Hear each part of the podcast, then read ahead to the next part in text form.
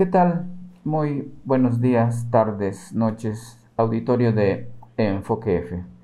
Hoy estamos transmitiendo, además de el canal de YouTube Enfoque F, también estamos transmitiendo por la página de Facebook de Israelí Ángel Cifuentes contra la violencia de género, pero también, como siempre, por la 89.5 FM Voz de Berriozábal del el licenciado Ángel Cañas Barabata, que tiene un amplio auditorio en Tuzla Gutiérrez y en sus alrededores, y en una radiodifusora de Comitán, La Que Beso Radio, y también en Hoy en Chiapas es la, la noticia de el periodista José Luis Sánchez Hidalgo.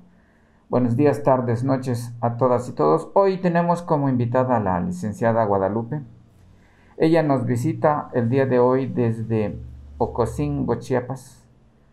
Ella también ha sido víctima de violencia, de violencia institucional, de violencia por parte de autoridades del gobierno por las que debieran, en vez de eh, aplicar y victimizar a las personas, debieran perseguir los delitos que se cometen en contra de las mujeres, en contra de todas las personas que sean víctimas de la delincuencia. Bueno, ella fue víctima, pero de las autoridades.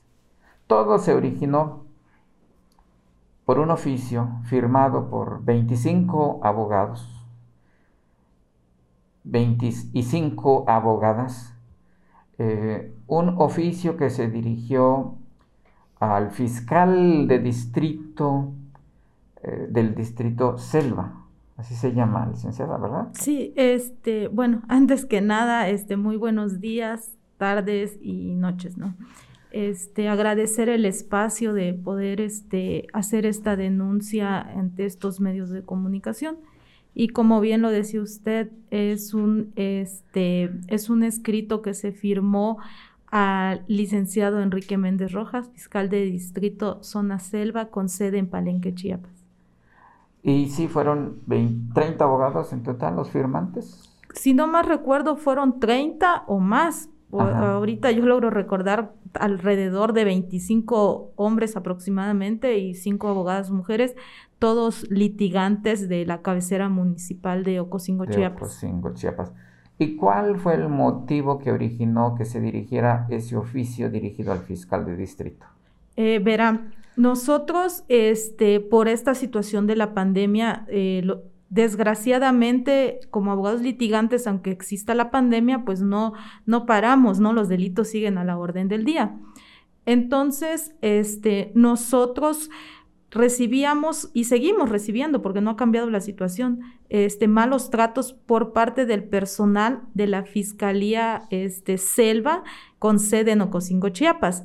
Entonces, esa fue la situación de realizar el escrito para hacerle de conocimiento al superior jerárquico todo esto. Mm, si nosotros llevábamos algún cliente, este, y estaba lloviendo o nos mojábamos afuera, no nos permitían el acceso. Si nosotros llevábamos a algún cliente y estaba el sol a todo lo que da en la parte de afuera, nos teníamos que quemar del sol con los clientes.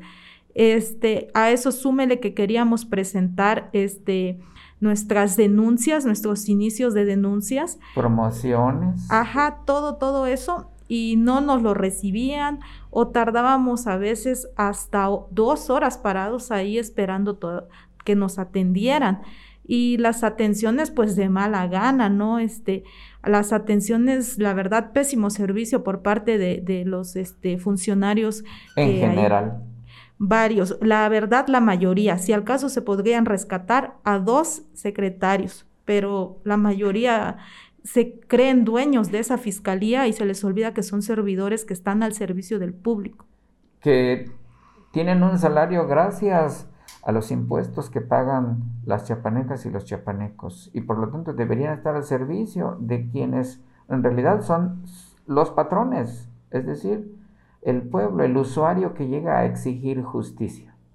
Así es, y nosotros como abogados litigantes nos contratan este, nuestros clientes, nos debemos a nuestros clientes, pero ¿qué pasa? Eh, si, al, si, si el abogado no se da a respetar o no le dan respeto al abogado, mucho menos le van a dar respeto a una víctima.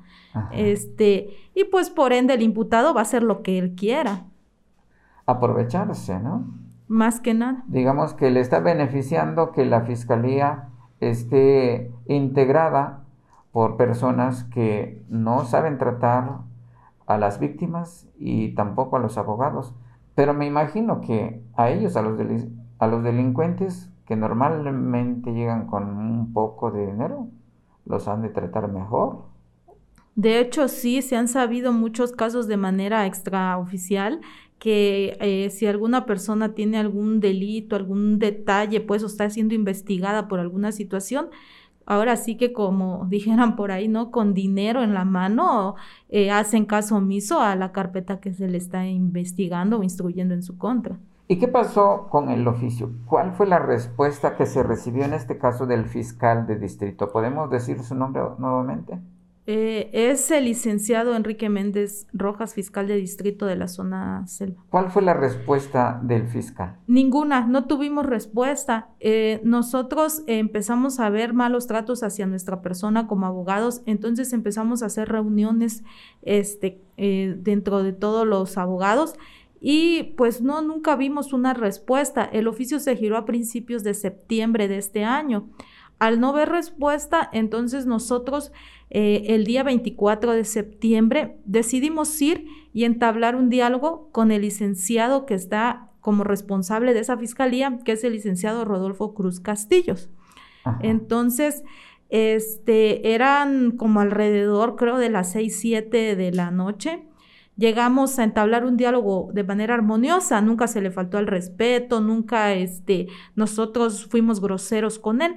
Más ¿En las oficinas? Sí, fuimos a las oficinas de él y ahí nos atendió él en los pasillos. ¿Cuántos abogados y abogadas? Éramos alrededor de 18 abogados. Entre abogados hombres eran como 15 y entre abogadas mujeres éramos como 3. Así aproximadamente. Sí. Este, fuimos a platicar con él. De hecho, ahí mismo, porque hay constancias de ese video, este, fuimos de manera respetuosa. Un medio local de Ocosingo este, publicó en vivo, transmitió en vivo eh, la situación que estaba pasando en ese momento. Y entonces, este, pues lo único que reclamábamos nosotros era que nos atendieran el buen servicio por parte de los, de los fiscales, por parte de algunos secretarios, secretarias. Que no los hagan sufrir insolación o lluvia, lo que hubiera, ¿no? Y más que nada los tratos, porque a veces vamos y, y, este, al menos en mi caso particular, y yo lo expuse, fui con un escrito de denuncia. Para empezar, no estaba el Ministerio Público en turno, me atendió la secretaria. Me dijo que no era así, que no lo necesitaba de tal manera, o sea, nos quieren venir a enseñar a hacer nuestro trabajo a nosotros. Entonces, para no tener ningún detalle, yo opté por hacerlo de la manera que ella me decía, ¿no? Eh, la licenciada Erika. Este, entonces yo realicé el escrito como ella me dijo. Y, regresé a los dos días con, con, la persona que estaba requiriendo de mis servicios. Y pues entonces ya fue que este, ya era incómodo la situación por lo, lo mismo de que como ellos se creen ser dueños de esa fiscalía, entonces ya te tratan con la punta del pie, si quieren te reciben escritos, si no te tienen afuera, en fin. E, en esa reunión, con Rodolfo Cruz Castillo. ¿Es así? Sí. Eh, ¿Quiénes hablaron? ¿Cuántos tomaron la palabra?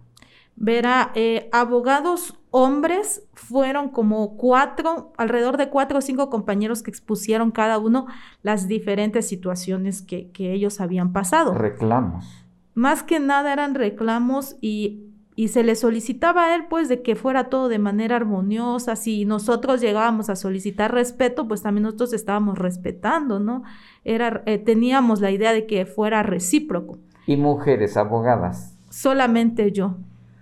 Ajá. ¿Y qué fue lo que usted dijo allí? Bueno, la situación que le estoy comentando la hice saber. Eh, también le dije que a veces hay preferencias con abogados del municipio este, que los fiscales eh, trabajan con abogados, ¿no? Porque este, llega determinado asunto y si no llevan abogados, hacen recomendaciones para abogados eh, del municipio. ¿Y cómo los recomiendan? Pues les dan las tarjetas, teléfonos, direcciones. ¿Usted recuerda algún caso concreto? Eh, a mí me sucedió, este, un, un, cliente mío fue a la fiscalía solo, este, y entonces una fiscal del Ministerio Público le dio una tarjeta recomendando a, otro compañero abogado y el cliente llegó conmigo y me enseñó la tarjeta. Yo le pregunté, ¿y de dónde tomaste tú esta tarjeta? Entonces me dice él, la fiscal del Ministerio Público me dio, me dijo que yo fuera con este abogado pero como yo he trabajado con usted, yo eh, sé cómo trabaja, me ha sacado asuntos adelante, entonces, este, pues vengo nuevamente con usted. ¿No fue con el abogado recomendado por la MP? No. ¿Recuerda el nombre de la MP? Mire, este, por ahí el señor no me supo decir quién, porque hay, hay, hay dos MPs y hay secretarias. Entonces, este, no me supo decir el señor el nombre de la MP, pero sí de ahí Pero sí queda digamos, una constancia de que allí recomiendan a ciertos abogados para que ellos lleven los asuntos. Me supongo que hay algún tipo de complicidad, reparto de comisiones. Yo no sé si también pudiera darse el caso de arreglar alguna carpeta de investigación a modo es lo más seguro porque si recomiendas a alguien es de entender que si queda el asunto con esa persona, pues le van a dar una comisión. Ajá. Entonces yo creo que de esa manera trabajan ellos lo cual no debiera ocurrir, ¿verdad? No, porque ellos deben de ser institucionales, se deben a la institución de la Fiscalía del Ministerio Público y no tienen por qué andar recomendando. Eh, yo les comenté en su momento que la lucha sea legal allá fuera, que el cliente decida con qué abogado, no por recomendaciones. Para que la competencia sea sana y para que no haya tráfico de influencias, sobre Exactamente. Bueno, y a raíz de todo esto, de esta reunión, y de la intervención suya fue que se desencadenaron ciertos hechos. Y es lo que vamos a platicar el día de hoy. ¿Puede, ¿Puede usted explicar qué fue lo que pasó después? Bueno, yo quiero suponer que después de que se subió el video a las redes sociales, les llamarían la atención sus jefes inmediatos, porque mucha gente este, vio ese, video, esa transmisión en vivo y que éramos un grupo de abogados que reclamábamos ciertas situaciones. Como en todo, los abogados que apoyaban, a, que están con la fiscalía decían que no era cierto y los abogados y la gente del pueblo que sabe lo que decíamos nosotros, este, comentaban el hecho de que si era verdad, que ahora sabían por qué asuntos sí, este, sí, sí prosperaban y asuntos no. Entonces, este, lo que a mí me sucede es después del 24 de septiembre, para ser exactos, eh, los hechos ocurridos el 16 de octubre a las 11 de la noche. Verá, yo, este, eh, a la altura de la ganadera local, siempre se ponen a realizar este, lo que son operativos alcoholímetros, así le llaman ellos. Este, enfrente de la ganadera local. Participan Policía de Tránsito, Policía Municipal, Vialidad Municipal, Juzgado Calificador y Fiscalía del Ministerio Público. Oiga, pero el uso de los alcoholímetros actualmente no está generando que haya más eh, transmisión del coronavirus pues yo le llamo apariencia, porque la verdad no, ellos no cuentan con aparato alcoholímetro, ah, prácticamente están ahí parados y viendo a ver quién pasa, qué sucede o a quién hasta cierto, se puede hasta prestar para malas interpretaciones, porque la verdad ese aparato, ellos no cuentan con ese aparato. Pero le llaman operativo de, alcoholímetro. Así lo hacen constar en sus minutas de acuerdo cuando sin El aparato, sin el alcoholímetro. Exactamente. Ajá. Entonces, verá, yo eran las 11 de la noche y pues de donde realizan el operativo alcoholímetro, yo este, vivo a dos cuadras de donde realizan el operativo. Entonces, pues yo iba con el coche y ahí se ponen varios filtros de ese operativo. Yo iba pasando y entonces em, el, eh, un policía de tránsito me hace señas con una lámpara que yo detenga el coche y que me estacione. Entonces yo seguí sus indicaciones y este, él me dice de una manera prepotente que yo me baje del vehículo, a lo que yo le contesto que por qué. Le digo, primero dime qué hice y ya yo me bajo del vehículo, le dije. Y me dijo, no, bájate. Y me empieza a tronar los dedos para que yo me bajara. ¿Y usted no había cometido ninguna infracción? No, pues. Ni atropellado a nadie, pasar algún alto de algún semáforo o algo. No, de hecho ahí no hay semáforos en esa área. Ok. Entonces, este, yo pues me estaciono y él me empieza a tronar los dedos y a decirme que yo me bajé el vehículo, a lo que yo le respondo, primero dime qué, qué hice, qué falta cometí para que yo me baje. ¿Es de vialidad municipal? Tránsito, del Estado. Del Estado. Mm, ¿Supo su nombre? Este, mire, hasta ahorita sé que se llama Pedro, pero no sé sus apellidos. Ajá. Entonces, este, yo me crucé de manos y le dije, yo no me voy a bajar, es propiedad privada. Y él empezó a gritar que llamaran a la, a la grúa. Y entonces al él comenzar a, gritar, se me vinieron todas las corporaciones que estaban participando en el operativo y me rodearon. El policía de tránsito mete su mano al coche y quita la llave del switch del vehículo. ¿Eso es un delito? Sí porque al estar adentro del vehículo, pues ya es una propiedad privada, no tiene él por qué ingresar y meter la mano de manera, ya está, ahí empezó, ahí inicia el abuso de autoridad por parte de él. De él. Entonces, este, a eso se acerca un doctor, un médico legista, que el médico legista está adscrito al ayuntamiento, no está adscrito a la fiscalía. Entonces es el doctor, si más no recuerdo, Ulises Morales Aguilar. Ajá. Llega él y me dice, le voy a realizar unas pruebas. Está bien, le dije. Y me dice... ¿Usted para entonces ya había bajado? Yo, yo me bajé del vehículo porque a la hora que me quitan las llaves del vehículo que estaban pegadas en el switch del volante, este, me molesté mucho y me bajé del vehículo y le dije, ¿sabes qué? Devuélveme las llaves. Le dije, de no seas abusivo, yo fueron estas palabras que le dije, devuélveme las llaves.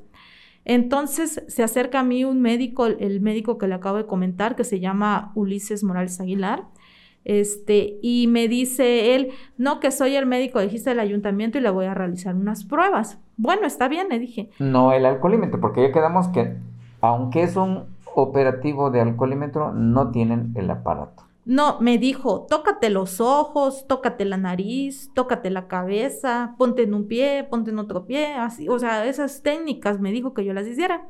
Y pues yo accedí a hacerlas y entonces él con la cabeza decía este que no. Y la fiscal del Ministerio Público que se llama Cecilia del Rosario Chichuk decía que sí, que sí. Ese movimiento donde decía que no, significaba que usted no iba ebria, que usted no llevaba alcohol en la sangre o algo significaba. Exactamente, pero la fiscal le hacía con la cabeza que sí. Entonces, en lo que me llega la fiscal, este, y me dice, ¿sabe qué? Cálmese. Le digo, yo sí estoy calmada. Le digo, este, el policía de tránsito da la vuelta al vehículo y como el, el cristal del vehículo estaba hacia la mitad, saca mi bolso de mano que estaba en el copiloto. Entonces mete su mano al vehículo y me saca mi bolso de mano. Y yo me molesté y le dije, ¿por qué me sacas mi bolso de mano? Un segundo acto de abuso de autoridad. Sí. Y yo le dije, ¿por qué me sacas este, la bolsa de mano? Le dije, si se me pierde algo, le dije, tú vas a ser el responsable. Yo en mi bolsa de mano tengo dinero, tengo celulares y pertenencias. Y la licenciada me dijo, ¿sabe qué? Cálmese, le dijo, me dijo a mí cálmese, mire, este, acompaña al policía, me dijo, y en el edificio de la policía, en el edificio subsemún de la policía, yo me comprometo a que usted le devuelvan eh, su bolso de mano. En ese momento... ¿Por qué no en ese mismo momento le entregaban o le ordenaba que el elemento le entregara su bolso? ¿Por qué lo están retomando? En eso llega una amiga mía, este, llega mi amiga y dice, ¿qué es lo que está pasando? Dice, este, ¿qué, qué es la situación? Dice, ¿por qué está, este, por qué están discutiendo con ella? Y dice la fiscal del Ministerio Público, lo que pasa que la vamos a llevar detenida. Y mi amiga le dice, ¿pero por qué la van a llevar detenida? ¿Qué está haciendo? ¿Qué hizo? No, es que está en estado de ebriedad, le dicen. Y mi amiga dice, eso es mentira, yo la estoy viendo, ¿cómo me van a decir que está en estado de ebriedad si yo estoy viendo? Y entonces le dijo, mi amiga le empezó a argumentar a, tanto a la fiscal del Ministerio Público, la licenciada Cecilia del Rosario Chichú, le dijo al médico legista y le dijo a, los, a las corporaciones que ahí se encontraban en ese momento.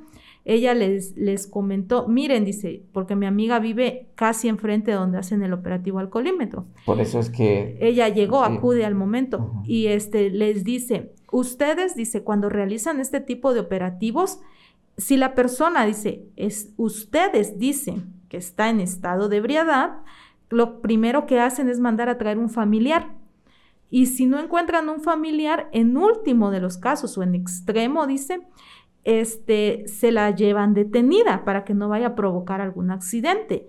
Yo estoy viniendo acá a hacerme responsable de mi amiga. Vive a dos cuadras la voy a llevar a su casa. Bien podía dejar el carro ahí e irse a pie. Mi amiga dijo eso, que se quede el carro. Yo me la llevo a ella, ya está a punto de llegar a su casa.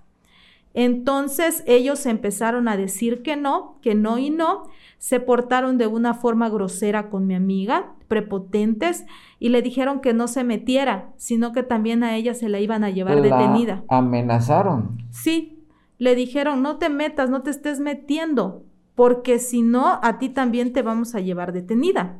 Entonces ella al escuchar eso se quedó como que callada, ¿no? Y yo, o sea, de manera voluntaria, porque así fue y ellos lo saben perfectamente, me subí a la patrulla porque me dijeron que en el edificio de la policía me iban a entregar mi bolso de mano. Y yo, eh, la reacción que tuve o pensar, dije, bueno, que se quede el vehículo. Yo sé que estando en el edificio de la policía me entregan mi bolso de mano, tengo dinero ahí y me regreso a mi casa, ¿no? Entonces, este, mi amiga que se queda ahí en el lugar de los hechos escuchó que decían las autoridades para que vean los abogados revoltosos de Ocosingo, que con los fiscales del Ministerio Público nadie se mete. Y ahorita hay que regresar nuevamente. Revoltosos son los abogados que le dirigieron un escrito al fiscal de distrito en donde le reclamaban la serie de arbitrariedades que tanto las víctimas como los abogados litigantes han estado sufriendo. Exactamente. A eso les llaman los abogados revoltosos.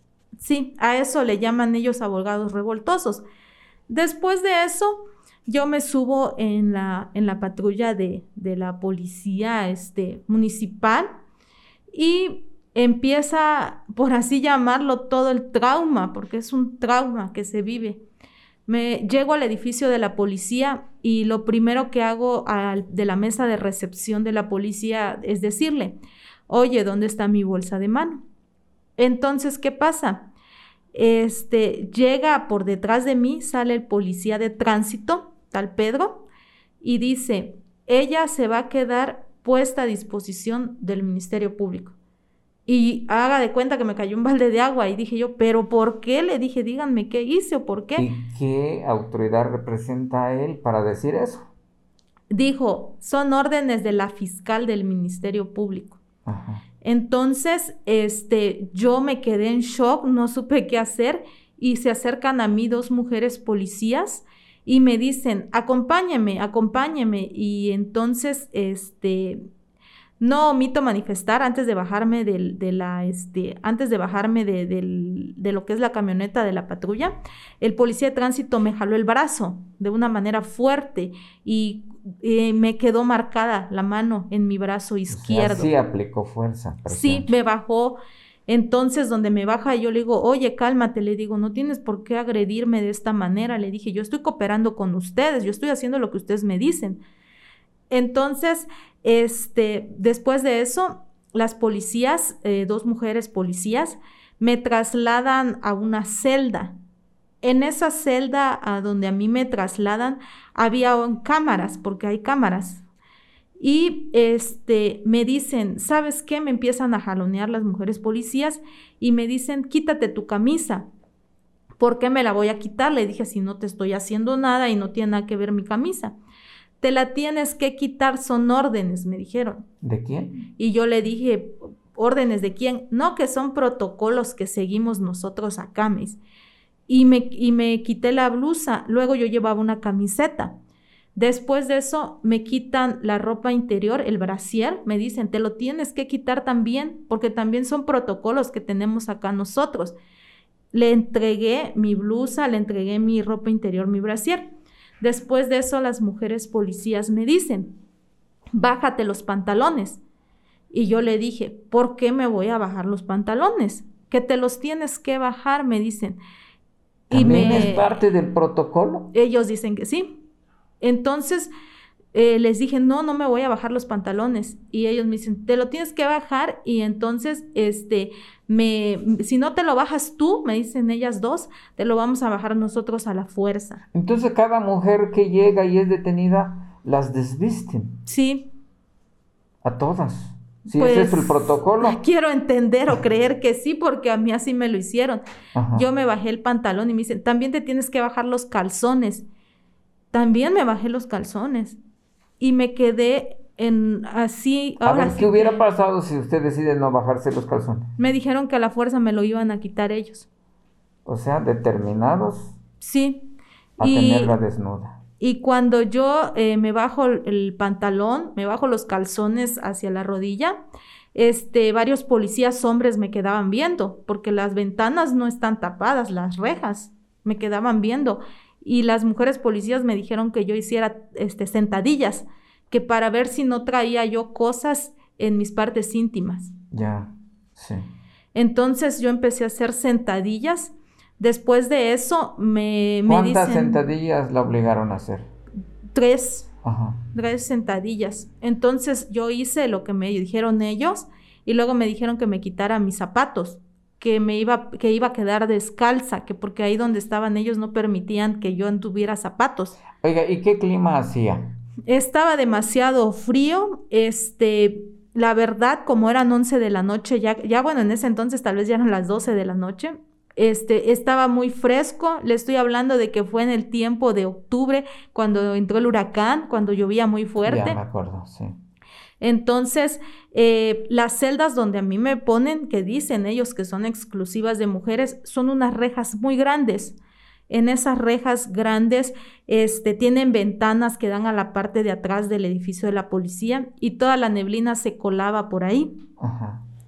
Entonces me dejan descalza, me quitan la ropa interior de la parte de arriba, me dejan con una camiseta. Y yo lo que empecé a decir era, necesito avisarle a mi familia, denme para una llamada, es uno de mis derechos, hacer mi llamada telefónica, es uno de mis derechos eh, contar con un abogado, porque yo lo sé, le digo, yo trabajo en esto. Y entonces todos los policías empezaban a reír, me decían que no, que yo, que era órdenes del Ministerio Público, la Ministerio Público, que ella me iba a dar la llamada, pero cuando ella quisiera, no cuando yo lo quisiera. Me empezaron a decir muchas Digamos cosas. otra vez el nombre de la gente del Ministerio Público. Eh, Cecilia del Rosario Chikchuk. Chikchuk. Sí. Entonces, este, después de eso, eh, llegó como, dieron como alrededor de la una, una y media de la mañana, y llega el policía de tránsito, el que me detuvo, el que me jaloneó del brazo, tal Pedro, y me dice, traje la hoja de custodia, le dice al de la mesa de recepción y me dice, en un rato más viene una comadre tuya. Y yo me quedé, o sea, sorprendida pensando de qué me hablaba.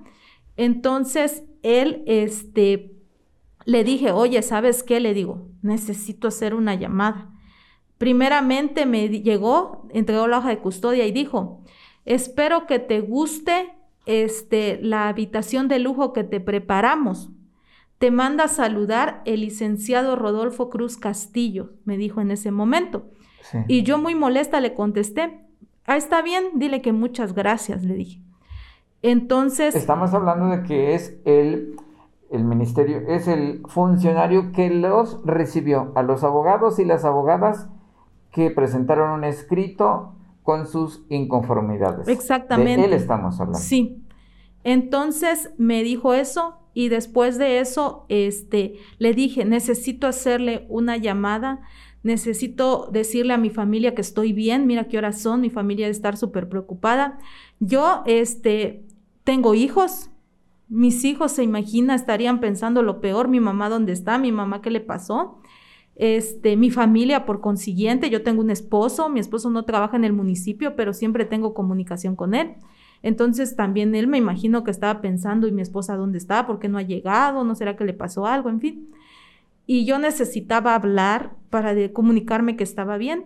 Entonces... ¿Quién tenía su teléfono? Me lo quitaron los de la mesa de recepción, que porque todas mis pertenencias las tenían que poner a disposición del Ministerio Público. Entonces, este, después de eso, eh, me dijo, le dije, necesito hacer una llamada, avisar a mi familia que estoy bien. Y me dijo el, el, policía de tránsito del estado, el tal Pedro, yo no soy caseta telefónica para andarle haciendo llamadas a nadie, me dijo. Pero es mi derecho, le dije. Y me dijo él, sí, pero lo vas a hacer cuando bajes a declarar con el Ministerio Público. Aquí nadie tiene teléfono, me dijo. Entonces, después de eso, como a la media hora, estamos hablando entre una y media, dos de la mañana, porque cada que pasaba algo yo preguntaba horarios. Entonces, este, entró una amiga mía de nombre Lourdes, entra a verme y me dijo, este, mira, dice, acabo de ir a hablar vía telefónica, me dijo, con la licenciada Cecilia, fiscal del Ministerio Público, y me autorizó entrar a verte, me dijo ella, ya estando yo detenida. Te traje unas colchas, me dijo ella, y te traje tu cena. Te vas a tener que quedar acá. Nosotros vamos a tratar de resolver la situación lo más pronto que podamos. Me dice, la versión que están manejando allá afuera no tiene nada que ver con lo que yo estoy viendo ahorita, me dijo. Allá afuera dicen que estás mal, que estás alcoholizada, que no te puedes ni parar. Y yo te estoy viendo ahorita y eso es mentira. Dice, yo te estoy viendo bien a ti estoy viendo que estás en perfecto estado. ¿Por qué te hicieron esto? Me dijo.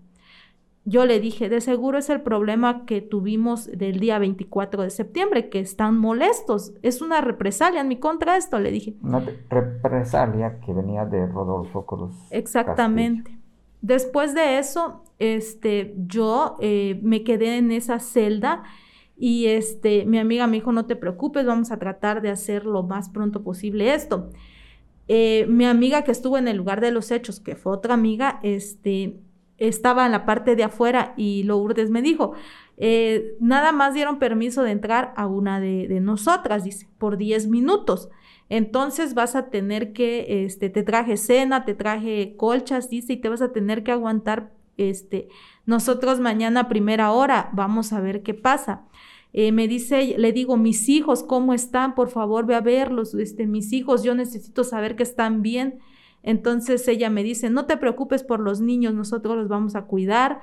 Este, nosotros ya avisamos a tu esposo, ya él nos se comunicó con nosotros vía telefónica y ya vi, él ya viene, me dice. Está bien, le digo, muchas gracias.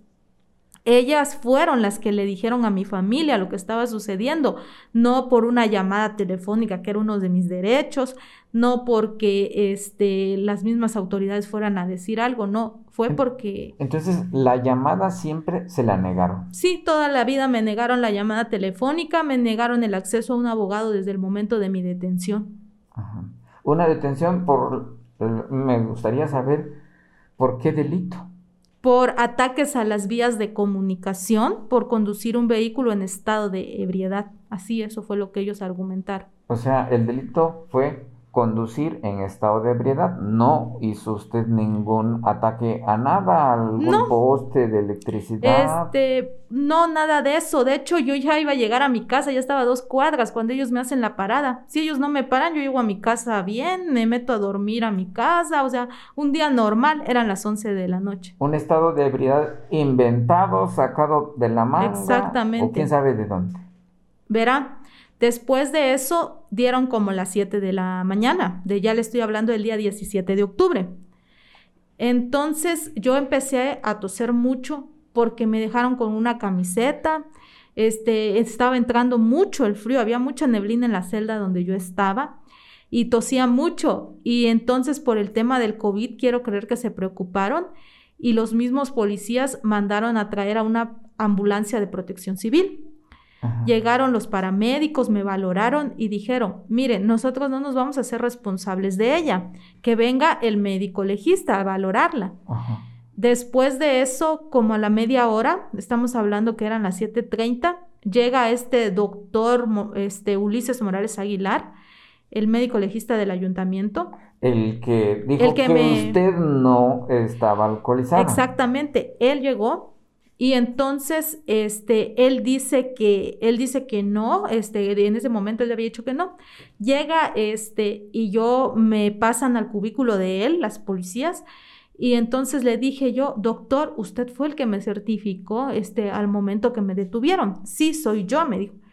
¿Cómo sabe usted que yo estaba en estado de ebriedad? A mí no me hacen un alcoholímetro. A mí no me realizan ningún estudio toxicológico. Una muestra de este, sangre, por ejemplo. Y me dice él, no, dices que yo no cuento con aparato alcoholímetro ni tampoco cuento con los reactivos para hacerle pruebas toxicológicas. ¿Y cómo determina usted el estado de ebriedad? Le dije. Y me dice él, este, por unas técnicas clínicas, me dice. Y le digo, y con esas técnicas clínicas, usted determina el estado de ebriedad de una persona y es bastante fundamento para ponerla a disposición. Que yo sepa, en base a mi experiencia, le dije, eso no es suficiente, le dije, usted es doctor y tiene que comprobar médicamente el estado de ebriedad, no porque usted lo diga nada más, le dije. Entonces, eh, me dice él, ¿sabe qué? Se empieza a poner muy nervioso y me dice, es que yo solo estoy recibiendo órdenes. Ajá. ¿Órdenes de quién? Le digo, es que yo solo recibo órdenes. Se puso muy nervioso y ordenó a las policías que me sacaran de su cubículo y que me volvieran a introducir a la celda. Y lo único que me dio fue una pastilla, me dijo, tomes esa pastilla de paracetamol y con eso se le quita la tos. Fue lo que me dijo. Pero no dijo órdenes de quién. No, decía él que eran órdenes, pero no me decía de quién. ¿Usted le preguntó? Sí, le pregunté dos veces, órdenes de quién, y él nunca me dijo. Después de eso, este, después de eso me, me, trasladan a las celdas, ya como a eso de las 8 de la mañana, este, empiezo yo a recibir visitas de mi familia, de mi abogado, y entonces me dice mi abogado, no te preocupes, dice, este, ya hablé con la licenciada Cecilia, este, y nos va a atender a las 10 de la mañana. Este, te van a bajar a declarar y te van a decretar tu libertad. Me dice. Está bien, le dije, gracias.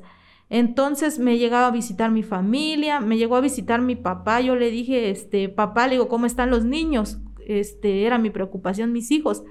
Y mi papá me dijo, están bien, no te preocupes, este, pues ya desayunaron, este, están un poco inquietos, me dice él porque este, están inquietos los niños, porque pues no te han visto, me dice, y, este, pero no te preocupes, nosotros los vamos a cuidar. Entonces, este, después de, esa situación, este, estuve recibiendo visitas de mis amistades que, que, que se enteraron de todos estos hechos y, entonces, como a eso, de pasaron las, eh, las horas, ya dieron las 12 del día. Sí, pero habían dicho que a las 10. Sí, pero no me bajaron a declarar a las oficinas de la Fiscalía a las 10. Eh, dieron las 12, después pasaban las horas y no me bajaban a declarar. Este, también yo quiero argumentar esta situación. A mí me tienen en una celda donde hay una, taza, una letrina y cuando yo iba al baño, porque me tenía que bajar los pantalones, todos los policías se acercaban, me quedaban viendo y yo, o sea, imagínese estar detenido y sin poder ir al baño, o sea, no, no se puede, es una necesidad que tiene uno. Entonces yo, en las veces que fui al baño durante mi detención, todos los policías me veían que yo me bajaba y subía el pantalón. Fue algo, una experiencia traumática y horrible. Claro, es usted mujer y que le estén viendo policías hombres. Sí. Después de eso, este, después de esa situación que pasó, como a las 2 de la tarde vuelven a entrar este, mi familia, amigos, y, y, les dije, ¿qué pasó? No que a las 10. Sí, pero es que la fiscal del Ministerio Público todavía no quiere que te bajen. ¿Por qué? Porque están hablando de, este, me dicen ellos, están hablando de, de que quieren que estés las 48 horas detenida. Pero ¿por qué? Le dije, no, que, dicen que son las 48 horas que tienes que estar detenida. Después de, esta situación, este, llegó una amiga mía a visitarme y me dice, vengo muy molesta, me dice.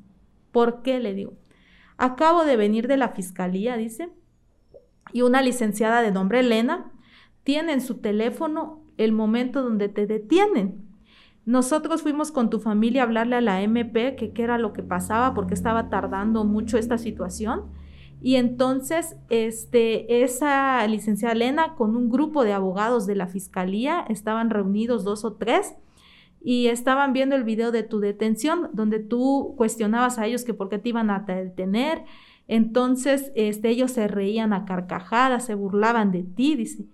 Pero cuando escucharon o, sintieron la presencia de nosotros que estábamos en la parte de atrás, dice, porque ellos estaban dándonos la espalda, pausaron el, el video del celular de tu detención y entonces ellos, me dijo, este, se empezaron a hablar de otros temas, se dispersaron, dice pero no se vale, dice, ¿por qué andan, este, por qué tienen esos videos de tu detención? ¿Por qué se andan burlando de ti? Me dijo, eso no se vale. Si son servidores públicos, y le digo, déjalo, digo, ya después veremos la situación, este, las medidas que se van a tomar, todo lo que va a pasar, digo, y me dice, ya no se vale, y le digo, tienes razón, ¿dónde queda la presunción de inocencia, no? Exhibiéndome en esos videos ellos.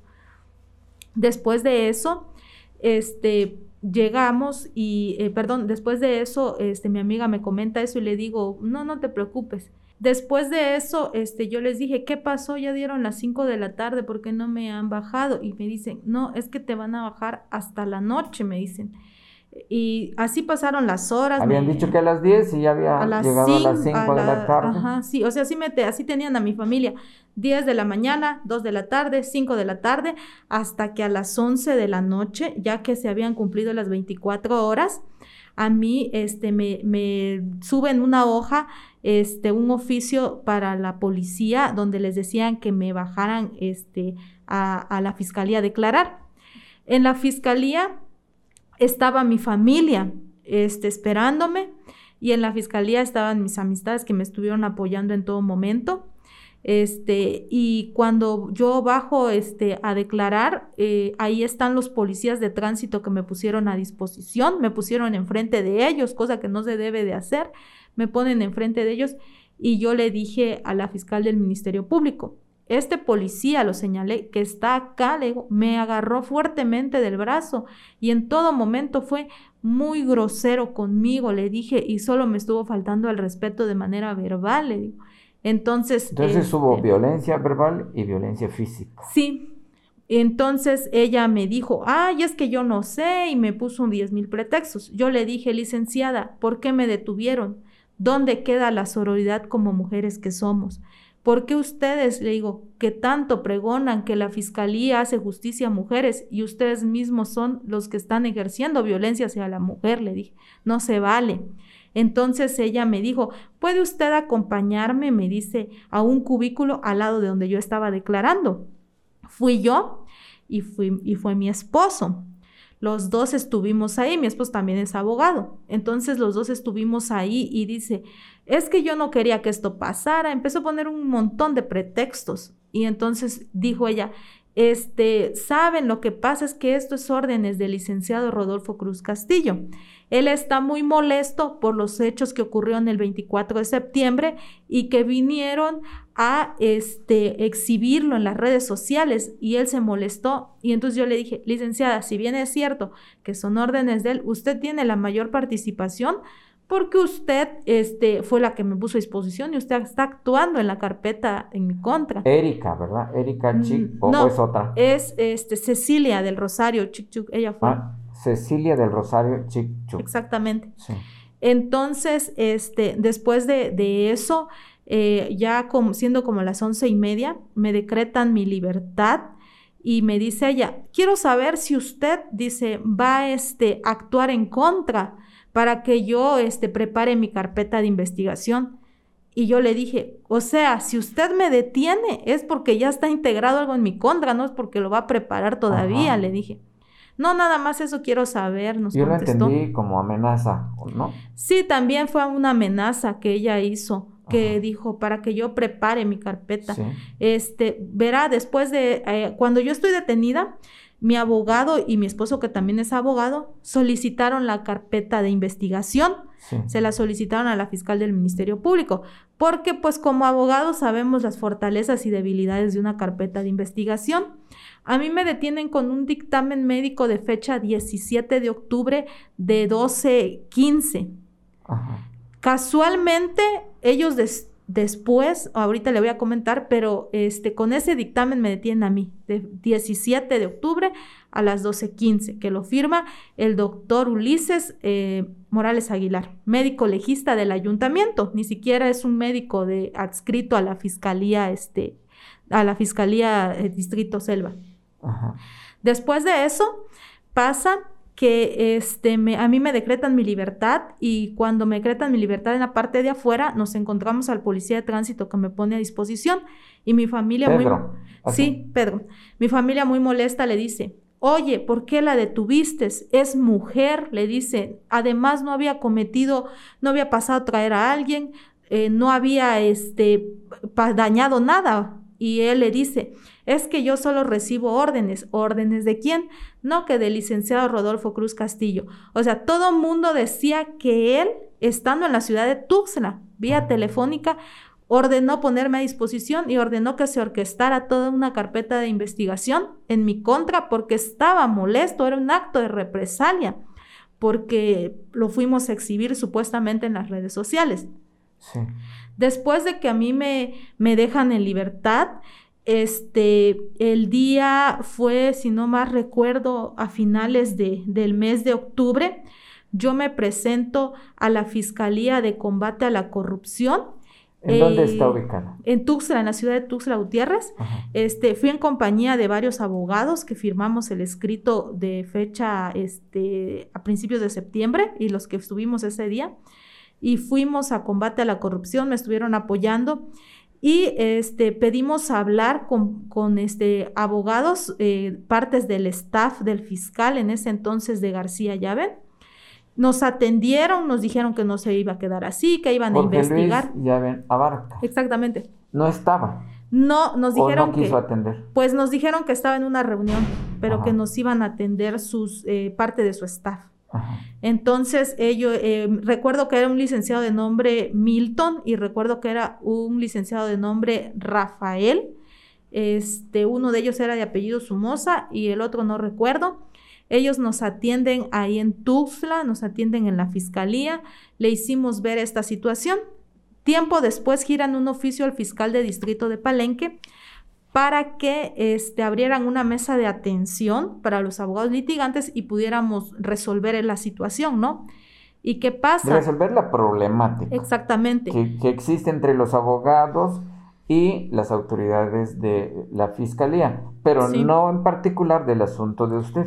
No, porque yo, ellos han querido mediar conmigo, pero yo les dije que no, que sean las autoridades las que se encarguen de investigar si realmente este, yo estoy mintiendo o que sean las autoridades que digan si realmente hay excesos y si hay abuso de autoridad. Y pues el pedimento es que ese registro de atención se eleve a carpeta de investigación y que los servidores públicos corruptos que se tengan que ir, que se vayan. Habla usted de la del registro de atención que abrieron en contra de Rodolfo Cruz Castillo. Se abrió en contra de Rodolfo Cruz Castillo, en contra de la fiscal del Ministerio Público Cecilia del Rosario Chichú, en contra del doctor médico legista este, Ulises este, Morales Aguilar, en contra del policía de tránsito y de quién o quienes resulten responsables, porque son muchas autoridades involucradas. Esa fue, ese fue el registro de atención o el resultado de eh, ir a visitar a la Fiscalía Anticorrupción. Exactamente. Entonces, Fue un registro de atención, no una carpeta de investigación. Supuestamente me dicen que ese registro lo están integrando y que ya están por elevarlo a carpeta de investigación. Entonces, eh, yo he estado aportando datos de prueba, a mí ya me realizaron diversos estudios, diversas actuaciones para que se pueda elevar a carpeta de investigación pero aún no se ha elevado, sigue en registro. ¿Cuánto tiempo ya pasó? Pues le estoy hablando que es de septiembre, es noviembre, diciembre. Y aún no la han elevado a carpeta de investigación. ¿Qué más se ha hecho en torno al seguimiento jurídico de esta, de esta denuncia? Pues a mí, eh, yo he llevado personas a declarar que saben los hechos, me han realizado estudios victimológicos, entonces yo considero que ya no hay pretexto del por qué tener un registro de atención cuando se han aportado datos de prueba que este, son suficientes para poder elevar a una carpeta de investigación. Entonces se están tardando demasiado. Siento que sí. ¿A qué otra instancia habría que acudir si se ve que hay demasiado tortuguismo en este caso? Pues verá, yo ahorita también estoy este, en la Comisión Estatal de Derechos Humanos porque me dijeron que también ahí en combate a la corrupción le iban a dar vista a la Comisión este, Estatal de Derechos Humanos sobre este asunto. Y pues ahorita lo único que yo solicito, pues que estoy preocupada y también quiero eh, como petición eh, hacerle un, un, este, pues una solicitud, ahorita que ya hubo cambio de fiscal general y está el licenciado Olaf. Olaf Gómez Hernández. Exactamente, que, que él, yo tengo entendido que era juez, que así como administraba justicia, que ahora también procure justicia y que sus servidores públicos que él tiene, si ellos son corruptos, pues que yo creo y considero poder demostrarlo con, con las actuaciones que yo estoy haciendo, que se vayan, que se tengan que ir los que se tengan que ir porque pues estas personas eh, prácticamente nada más están este manchando eh, la procuración de justicia, ¿no? Entonces, este, le vuelvo a repetir, esa sería mi petición ahorita para el nuevo fiscal general. Entonces ellos han estado acercándose para buscar un acuerdo. Sí, bueno, no tanto como acuerdo, verá. Después de esto tuvimos una reunión con los abogados y estuve yo presente y lo único que me dijeron, discúlpeme, este, discúlpenos que no fue personal, que fue porque usted estaba este, en mal estado y argumentaron muchas cosas que son mentiras. mal estado que nunca acreditaron, que nunca existió. Nunca lo acreditaron porque nunca se realizó un examen alcoholímetro, un examen toxicológico. Ellos cuando combate a la corrupción solicita copias de mi carpeta de investigación, este, destruyen el dictamen de fecha 17, pero ah. yo lo tengo. Este, tengo una copia en mi poder. O sea que hay dos dictámenes. Sí, con el que me ponen a disposición es con uno de fecha 17 a las 12.15 y ahorita ellos están argumentando uno de fecha 16 a las 11.30. Pero, y le agregan un test de toxicación, pero, o sea, a mí no me hacen ninguna situación como para que digan, sí, está tomada, sí. O sea, prácticamente ellos andan inventando y el médico que se presta a hacer ese tipo de situaciones. Estoy recordando, recordando que Rodolfo Cruz Castillo, de acá, de Comitán, fue corrido. De la Fiscalía Fronterizo Sierra lo echaron. Y lo echaron porque una víctima de violencia, de, por cierto, de una decena de delitos por parte de su pareja, lo denunció, lo denunció de estar recibiendo dinero de su violentador, cuyo nombre, por cierto, es Porfirio, y lo denunció y dijo que Rodolfo Cruz eh, recibía dinero de parte del esposo de ella eh, que inclusive lo invitaban a tomar cafecito en sus oficinas, en las oficinas de Rodolfo Cruz Castillo, en la fiscalía, es decir, hasta compadrazgos, ¿no? También quiero hacer extensivo esto, que en Ocosingo, los fiscales que están en Ocosingo, este, ellos son originarios del municipio. ¿Y qué pasa cuando hay algún asunto que está involucrada la familia de ellos o amistades? pues es obvio que protegen a su familia y a sus amistades y hay un tráfico de influencias a más no poder en esa fiscalía, zona selva de Ocosingo. Es decir, la corrupción a todo lo que da. Sí. Habría que entonces hacerle una petición, ya que aquí no se va a llegar a ningún acuerdo, a ningún arreglo. Usted exige la aplicación de la ley, de la justicia, es decir, usted va hasta las últimas consecuencias, va a exigir que se vincule a proceso, que esto llegue a las manos de un juez y el juez sea quien determine. Exactamente, es lo que quiero, porque no se vale que ellos abusen de su autoridad y lo han estado haciendo con muchas personas. Hay muchas víctimas en Ocosingo, pero no denuncian porque a veces no tienen recurso económico para trasladarse a la ciudad de Tuxtla Gutiérrez o a veces el tiempo no les da también para estar haciendo estos trámites. Porque les soy honesta, yo que he estado detrás de, esta, de este registro de atención que se inició en contra de ellos, me ha llevado tiempo y me ha llevado dinero.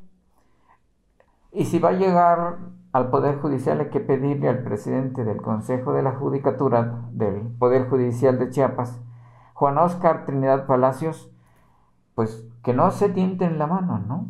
Es decir, que se aplique la ley tal cual. Este señor Rodolfo, Rodolfo Cruz Castillo no debe estar en ninguna institución impartiendo justicia, puesto que no la imparte, la vende. Exactamente.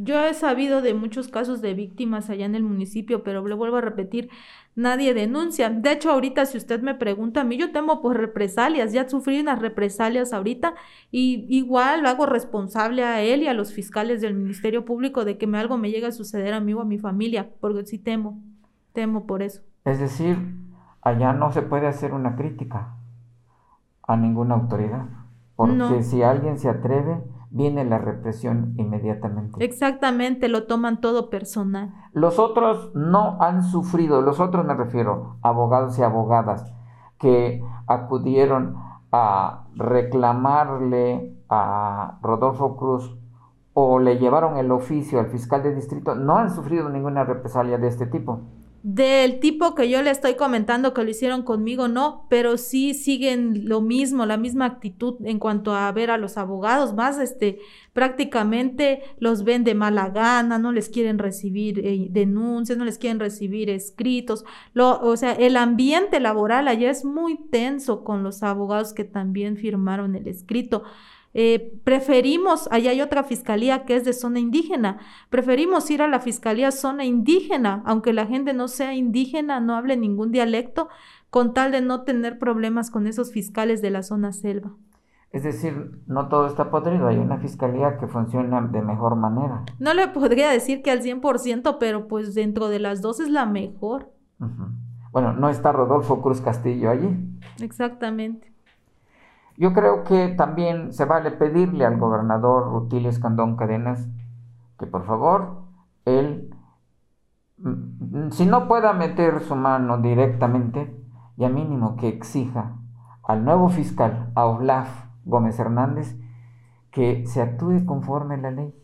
¿Por qué no le pide usted? Claro que sí, este, como le vuelvo, le vuelvo a repetir, espero, soy, de verdad, yo soy abogada, soy fiel creyente de las leyes y espero que sí se pueda realizar y espero de verdad de que eh, el llamado al gobernador del estado es que no quede en un registro de atención, que se realice, se eleve a carpeta, que se judicialice y que los funcionarios corruptos que se tengan que ir se vayan, que en sus manos del gobernador está eh, que se vea la cuarta transformación que tanto están pregonando. Muchas gracias por su confianza, por acudir a nuestro programa.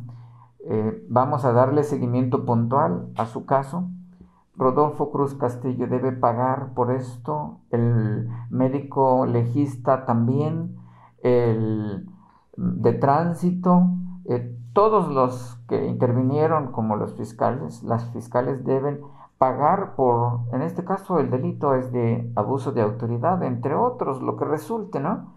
Y también pedirle al auditorio que compartan nuestro video, que dejen su comentario, que se pronuncien en contra de estos abusos de autoridad, que exijan justicia junto con nosotros porque es a través de las redes sociales como podemos unirnos como sociedad y exigir justicia. También eh, recordarles que estamos transmitiendo en Enfoque F, es eh, nuestro canal de YouTube, transmitimos en de Israelí Ángel Cifuentes contra la violencia de género, es la página donde se genera este contenido, por la 89.5 FM Voz de Berriozábal, de Ángel Cañas Bravata, La Que Beso Radio de Comitán de José Luis Sánchez Hidalgo. Muchas gracias a todos por comentar y compartir este video. Y otra vez, gracias por visitarnos. Gracias por el espacio.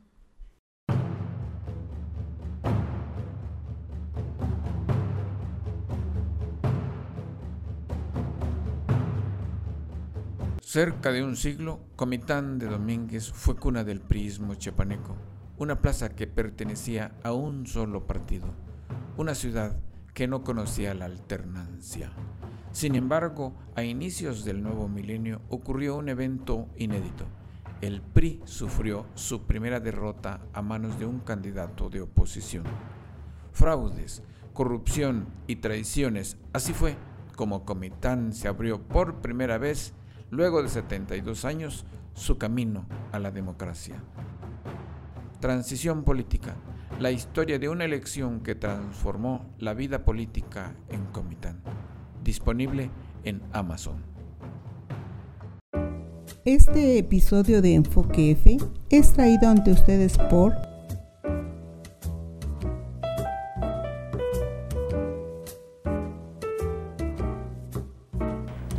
pulsera violeta y digo no a la violencia en México. Yo tengo mi pulsera violeta y digo no a la violencia en México.